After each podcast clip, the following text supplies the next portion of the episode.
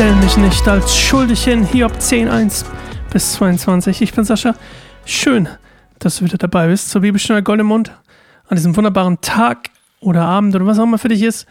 Ähm, vielleicht hört das tatsächlich jemand nachts. Ich habe letztens mit meiner Frau darüber geredet, mit Claire darüber geredet, ähm, ob irgendjemand um 0, 0 Uhr 1 vor seinem Handy oder Laptop oder was auch immer sitzt bei Spotify oder Apple Podcasts und sich sagt, ah, gleich kommt die neue Folge Bibelstein Goldemund raus. Wenn es der Fall ist, ähm, lass es mich bitte wissen. Würde mich mal total interessieren, ob es jemand tatsächlich nachts guckt oder hört, besser gesagt.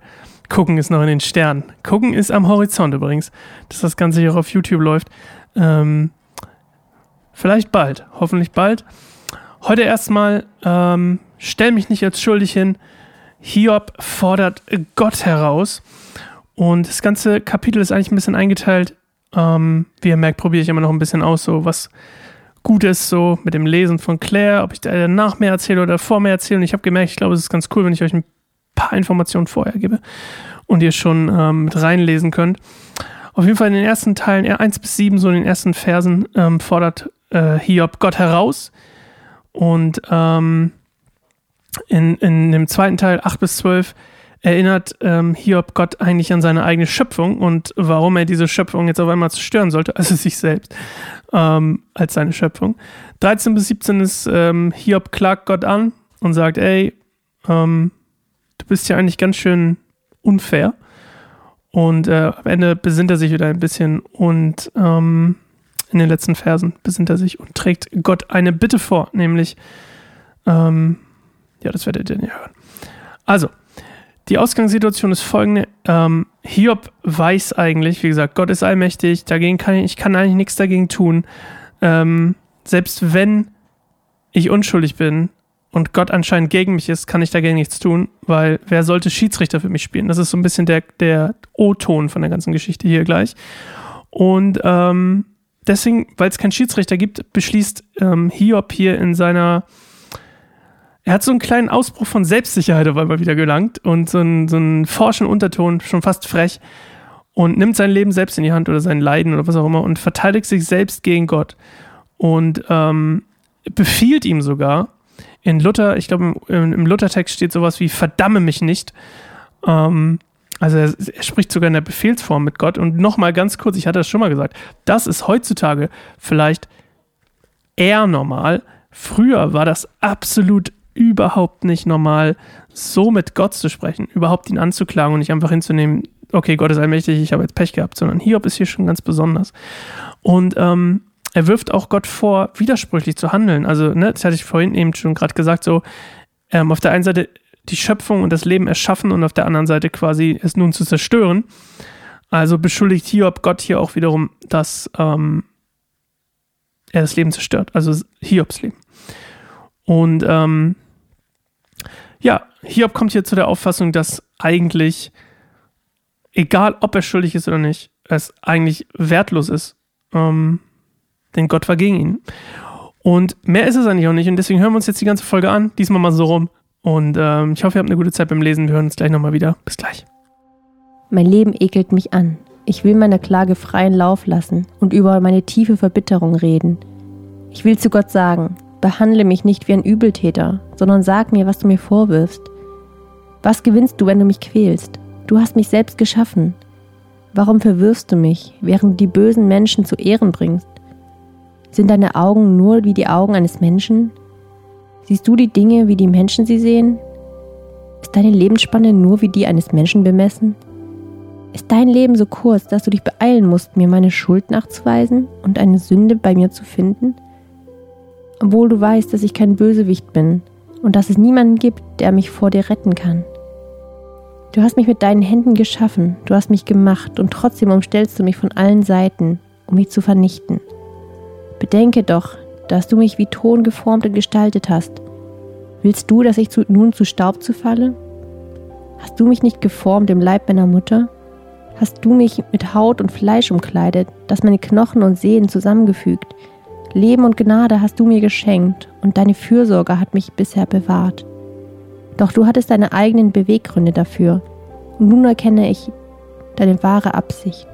Du wolltest mich beobachten, um mich bei einer Sünde zu erwischen um mich nicht mehr davon freizusprechen.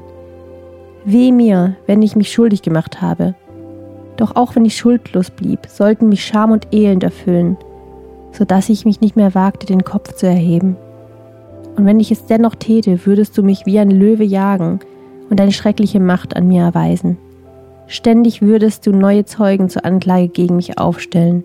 Dein Zorn würde unaufhörlich wachsen und du würdest mich so heftig angreifen, wie eine Armee von frisch zum Kampf erschienenen Soldaten.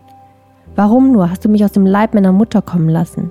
Ich hätte sterben und niemals zum Vorschein kommen sollen. Dann wäre es, als ob es mich nie gegeben hätte. Ich wäre vom Mutterleib aus ins Grab gefahren. Mir bleibt nur noch wenig Zeit. Deshalb lass mich in Ruhe. Schau weg von mir, damit ich mich wenigstens für ein, einige Augenblicke freuen kann, bevor ich mich auf den Weg ins Land der Dunkelheit und Verzweiflung mache, um nie wieder zurückzukehren. Es ist ein dunkles Land der undurchdringlichen Finsternis wo das Chaos herrscht und selbst das Licht noch so dunkel ist wie die tiefste Mitternacht. Also, ich habe ja eigentlich schon alles gesagt, so. Ähm, er bittet Gott am Ende nochmal wegzuschauen. Mensch, lass mich doch mal in Ruhe, das hatten wir auch schon, ne? Lass mich in Ruhe. Ja, wo war das? Gab es das nicht auch schon? Da, warum lässt du mich nicht in Ruhe? Also er ist eigentlich er hat zwar so einen Aufschwung von Selbstsicherheit, aber in Wirklichkeit bricht es am Ende so ein bisschen wieder ein in so eine hoffnungslose Trostlosigkeit, ähm, in der er sich befindet. Und ähm, ich kann es gut nachvollziehen, glaube ich. Also es ist man total schwer nachzuvollziehen, vielleicht von außen. Aber stellt euch mal vor, ihr habt das ganze Leid und ihr habt eigentlich keine Ahnung, warum es euch passiert. Upsi. Ich glaube, es geht vielen heute so, oder? Ähm, weil nicht jedes Leid irgendwie so erklärbar ist, weil wir auch über diese, diesen, diesen Ansatz hinweg sind, glaube ich, als Christen hoffentlich, dass wir denken, meine Sünde ist, die Konsequenz der Sünde ist quasi mein Leid oder mein Leid ist die Konsequenz meines, meines Fehlverhaltens oder was auch immer. Und ähm, wir lernen ja auch, was Hiob hier eigentlich schon gelernt hat, lernen wir ja auch oder haben wir eigentlich schon, glaube ich, ganz gut erkannt. So Leid und, und Schmerz und Tod und was nicht auch immer es alles gibt, ähm, fühlt sich oft ein bisschen willkürlich an oder zumindest für uns nicht verständlich. Aber Hiob, das Buch an sich gibt uns eigentlich die Antwort darauf, dass wir das nicht verstehen können, die Komplexität. Und ich hatte, glaube ich, schon mal gesagt, dass wir auch nicht, ähm, also erstmal sind wir nicht in der Lage, es zu erfassen, selbst wenn Gott uns den Einblick darin gibt, so wie Hiob später.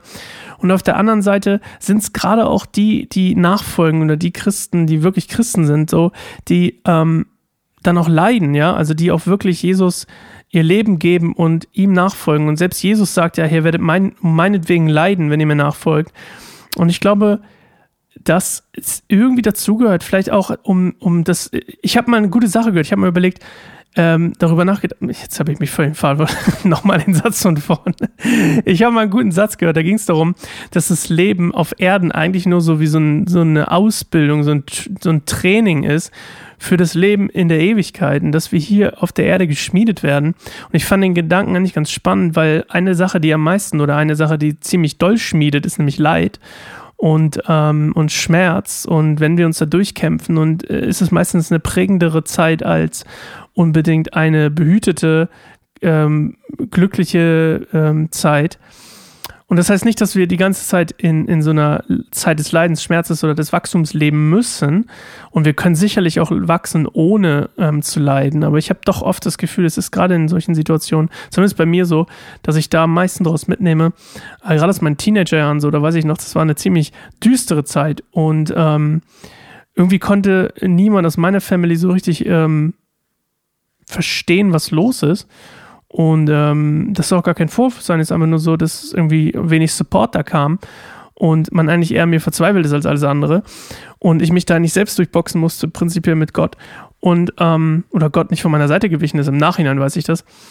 Und ich finde es sehr, sehr spannend, dass es eigentlich mit die prägendste Zeit in meinem Leben war, was meine Persönlichkeit und Identität angeht und dass da, da auch so ein bisschen dieser Heilungsprozess danach mit Gott so krass intensiv war, dass es ähm, teilweise bis heute andauert, aber auch einfach schon so viel ähm, Wachstum und, und, ähm, und Erkenntnis gebracht hat, ähm, dass Gott mit mir den Prozess durchgegangen ist.